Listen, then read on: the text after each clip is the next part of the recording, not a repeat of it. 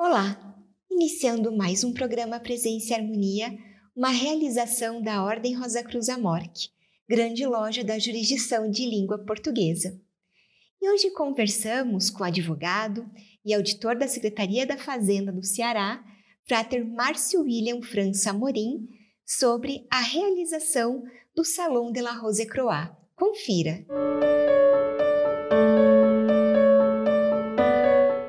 Frater Márcio, que bom recebê-lo aqui no programa Presença e Harmonia. Muito obrigada por atender o nosso convite. Eu que agradeço a oportunidade para que possamos falar sobre um assunto tão interessante e, eu diria, emblemático do movimento Rosa Cruz, como a gente vai ter a oportunidade de expor. Isso, com certeza. Então, Frater, você pode começar contando para gente o que foi o Salão de la Rose Croix? Ah, foi um, um evento, uma exposição de arte promovida ah, entre os anos de 1892 e 1897, em Paris, organizado e coordenado pelo então grande mestre dos Rosa Cruzes franceses, Josephin Peladin. Foi um evento que teve seis edições, portanto, anuais, ah, com um grande sucesso, de, tanto de público como de crítica na época. Na verdade, é tido como um dos maiores eventos ah, do final do século XIX, pela sua repercussão, inclusive no século XX. Então, foi um momento marcante, tanto da, do mundo da arte, como também do, do, do movimento Rosa Cruz mundial.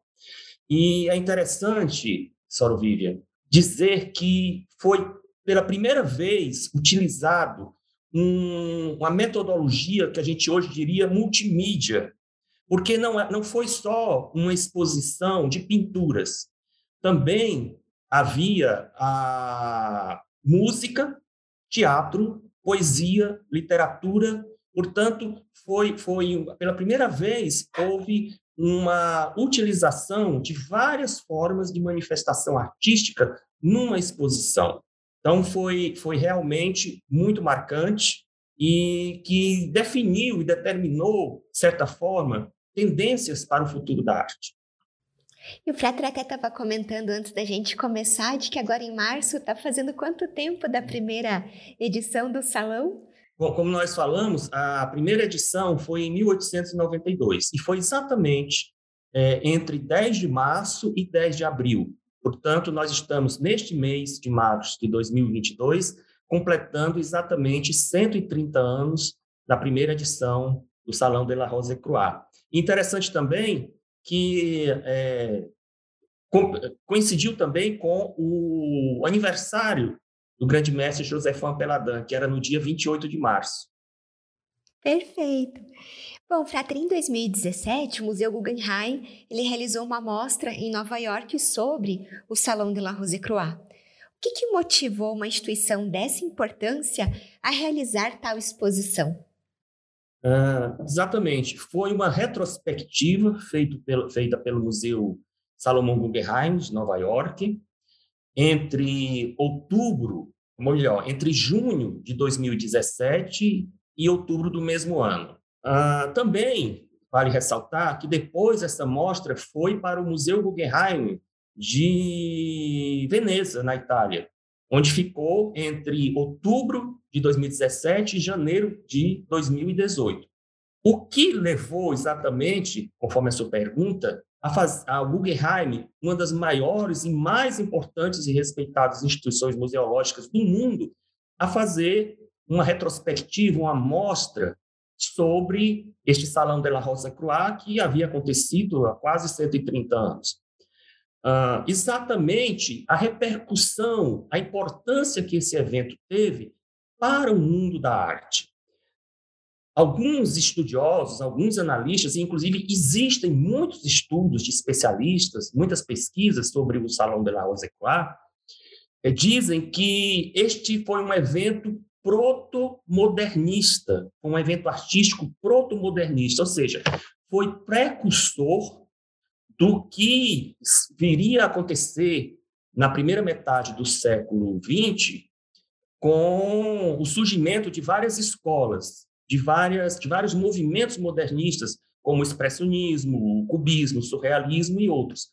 Então, o último, o último salão aconteceu em 1897, portanto, pouco, pouco mais de dez anos depois, surgiria todo, começaria a surgir todos esses movimentos. E muitos dos expoentes, muitos dos principais uh, líderes desse movimento, como Kandinsky, Mondrian e Duchamp, haviam sido sim, impactados pela, por essas exposições é, organizadas por Josefan Peladin. Então, foi uma espécie de retrospectiva em homenagem a esse momento que marcou não apenas a, a questão artística ou estética, mas também o futuro do mundo das artes.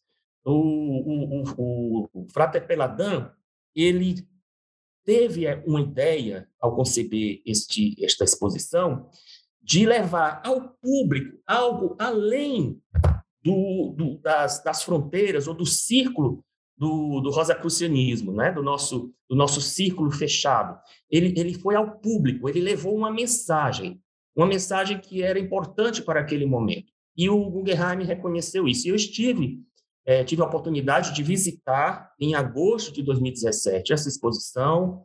Uh, fui a Nova York especialmente nesta data para é, é, poder apreciar, e foi uma exposição composta de 40 obras de arte uh, amealhadas, é, escolhidas, em, que estavam, de, estavam na, no, no, na, coleção de várias instituições museológicas do mundo. Eles reuniram 40 obras principais e reuniram nesta exposição.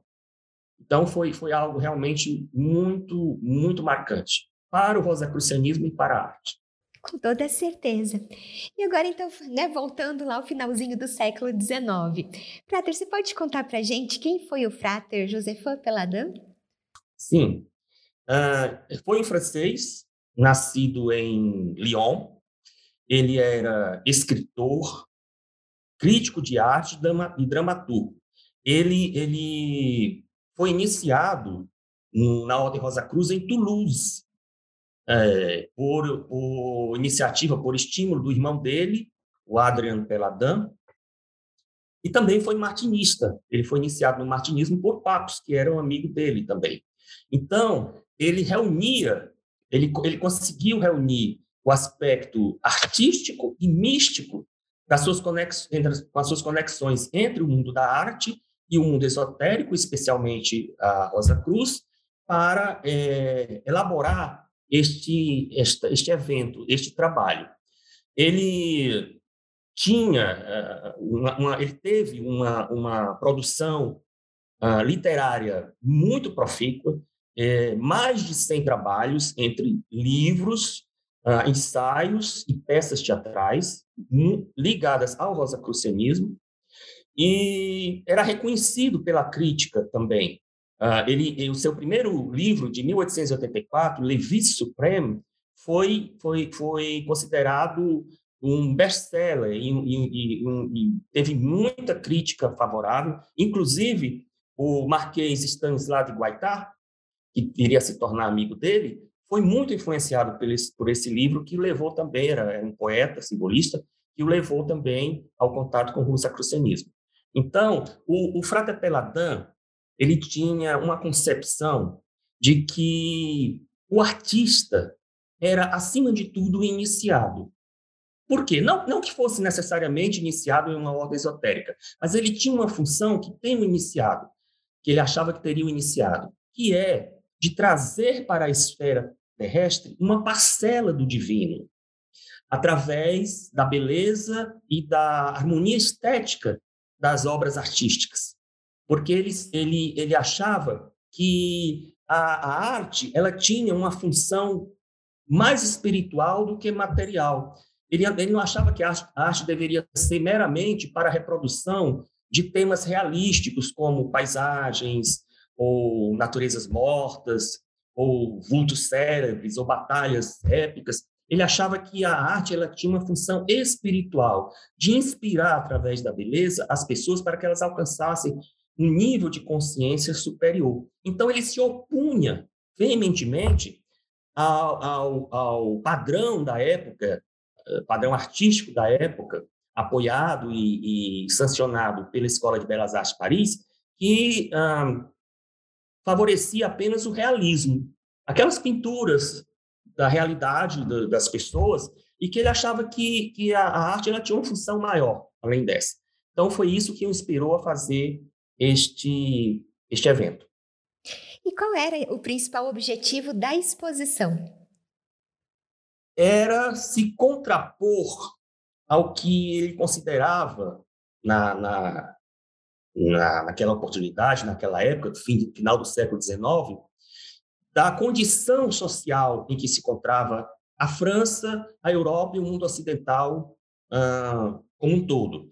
Ele achava que havia uma, uma, uma crescente valorização apenas do materialismo, do cientificismo, ah, que, que a espiritualidade estava sendo deixada de lado. Não que ele fosse contra a ciência, não que ele fosse contra o progresso, mas que deveria haver uma, um equilíbrio entre a espiritualidade e, o, e, o, e a ciência, a, as, novas, as inovações tecnológicas.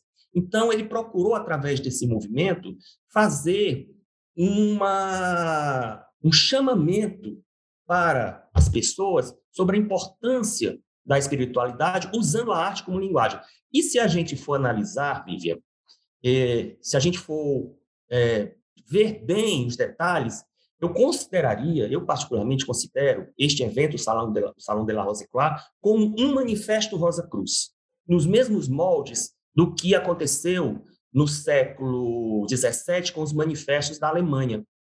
Se a gente for fazer um paralelo, veja bem, os manifestos da Alemanha foram escritos ou foram editados durante vários anos. 1614, 1615, 1616, conforme a fraternidade, confesso fraternidades, e as bodas alquímicas do Christian Rosenkreuz. Então, foi um evento também anual é, que foi que continha, que foi expresso de uma forma simbólica por metáforas, de uma forma cifrada, os textos eram, eram, eram conteúdos alegóricos, e também, qual era o objetivo deste, desses manifestos do século XVII na Alemanha? Era a reforma universal da humanidade.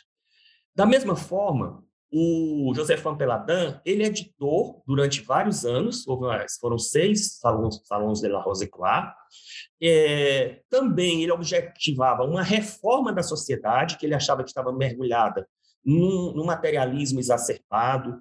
É, a, havia, inclusive, uma, uma preponderância do. Havia uma, a noção de que apenas a ciência e, as, e, a, e, o progresso tecnológico iria trazer a felicidade para a humanidade. Então, ele, ele procurou alertar a, sociedade e, e, usou isso, usou a arte como uma forma de provocar esta mudança. E ele utilizou uh, o, o movimento simbolista, que era um movimento artístico da época, que se opunha também ao materialismo, a, ao academicismo, uh, ao padrão acadêmico da, da Escola de Belas Artes, porque os simbolistas eles, eles não concordavam com o que estava sendo uh, propagado na época. Eles eram, eles eram contra o realismo na arte, contra o naturalismo na literatura e contra o positivismo na, na filosofia, porque eles achavam que a arte deveria ter uma função mais espiritual. Então, se a gente fizesse esses paralelos de reforma, de linguagem cifrada, de edição da, em várias, de várias edições do salão e para as pessoas, para o mundo, para a sociedade em geral, não apenas a francesa, porque em 1892, por exemplo, participaram cerca de 63 artistas de várias nacionalidades, não eram só franceses, com 250 obras. Então, era uma. Era, ele dizia que o Salão de la Rose-Croix, Peladan, Sar Peladan, como ele era chamado, porque ele tinha o título de Sar Merodach, Sar Peladan, ele achava que o Salão de la Rose-Croix era mais um evento de natureza social do que estética. Então, eu considero que foi importante a ponto de ser, pode ser, pode ser considerado um, um, mais um manifesto Rosa Cruz. E pela repercussão que teve, como eu já falei, no mundo da arte. Sim. E, Frater, então, já que né, o senhor falou dessa repercussão, que tipo de obras artísticas foram expostas? Ah, da, como, eu, como eu já havia adiantado um pouco, além das pinturas, houve também música, por exemplo. O Rosa Cruz, Eric Satie, ele compôs em 1892 a Sonnerie de la Rose Croix, que era uma composição específica para uh, a Ordem Rosa Cruz. Ele também executou é, Les Fils de, des Étoiles, o Filho das Estrelas, que era a música para uma peça do, do Peladão do mesmo nome. E também, por exemplo, na abertura, em 1892, foi tocada a abertura da Ouverture, né, da, da ópera Parsifal, de Wagner. Então, ele aliou música, ele aliou teatro, peças teatrais dele, como Le Filles des Babilônia, Semiramis e outras, foram encenadas. Também havia escultura, havia poesia. Então, foi um evento que foi percussor do que viria depois, também em termos de instalações. Ah, houve essa, essa, essa inovação que ele trouxe para as exposições.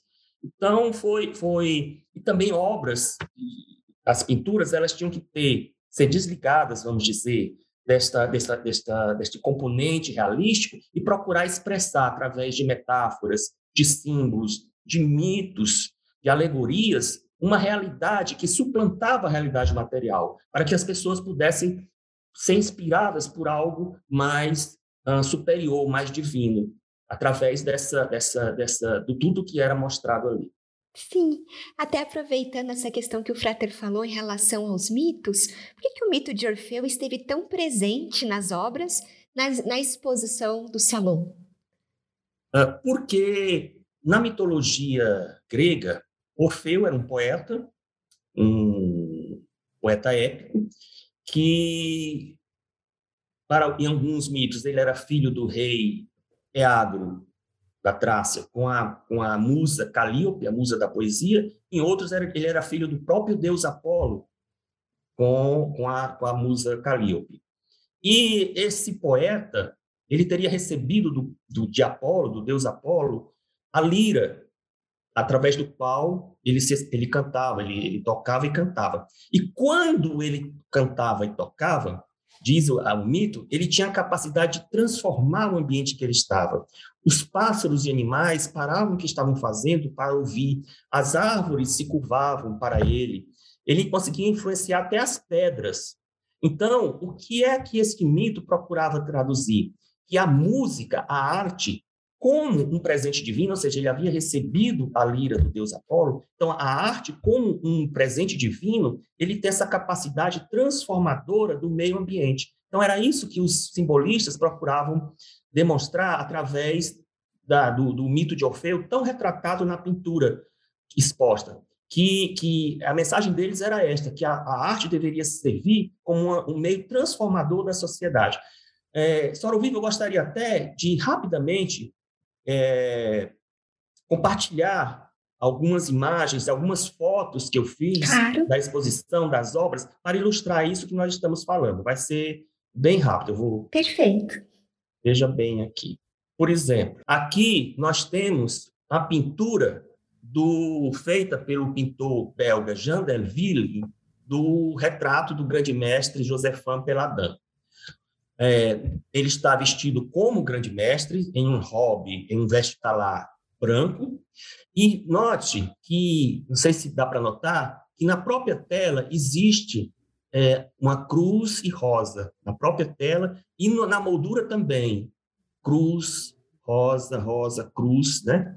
E veja o detalhe, quando a gente coloca uma foto mais próxima, ao redor do pescoço dele existe uma gola com detalhes rosa cruzes.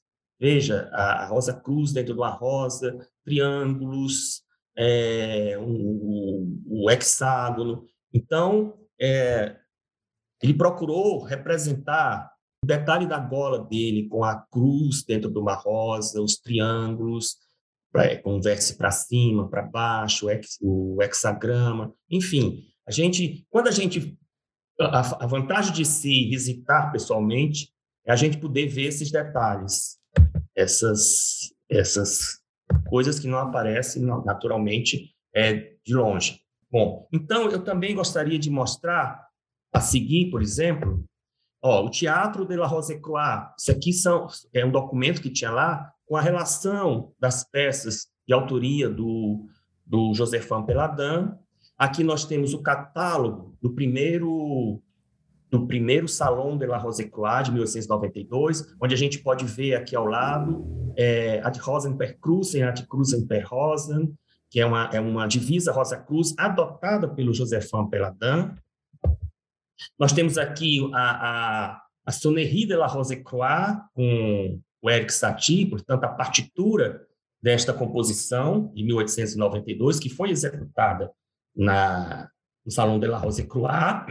E aqui nós temos o que você tinha falado. Você está vendo aí o Orfeu, a imagem do Orfeu? Sim, sim. Isso aqui foi quando ele, ele foi ao Hades, ao mundo subterrâneo, para, porque ele tentou resgatar a sua esposa Eurídice, que havia morrido precocemente. Então, ele foi cantar para o deus Hades para tentar convencê-lo a, a fazer com que ela permitisse que ela saísse. E aqui nós estamos vendo que no meio das trevas, da escuridão, do sofrimento das almas, inclusive o Hades aqui, ele é representado apenas até o ombro, não sei se está para perceber, é, ele não é, não, nós não vemos o rosto dele, porque ele é um deus oculto, ele é um, ele é um deus das sombras.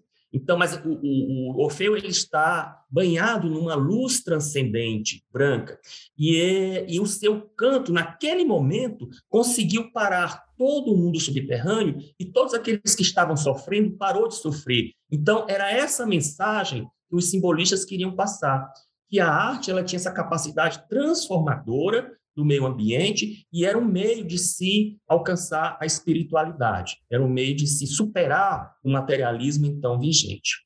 Novamente aqui, Lamentação de Orfeu, uma, uma, uma pintura de Alexandre Seon, que era um francês, e A Morte de Orfeu, de Jean Deville, também o, mesmo que fez aquela outra pintura do inicial do Orfeu.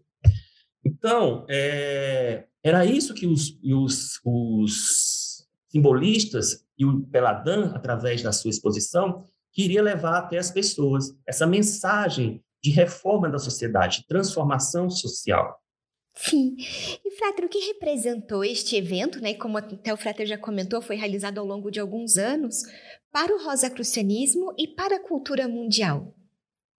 Uh, para o rosacrucianismo, foi um momento que eu acho de levar uma mensagem, da mesma forma que os alemães fizeram na, no século XVII, foi um momento de levar uma mensagem de reforma da humanidade, do reforma universal do mundo, da, da sociedade, de transformação. A sociedade naquele momento, no final do século XX, vivia um momento, uma situação muito peculiar.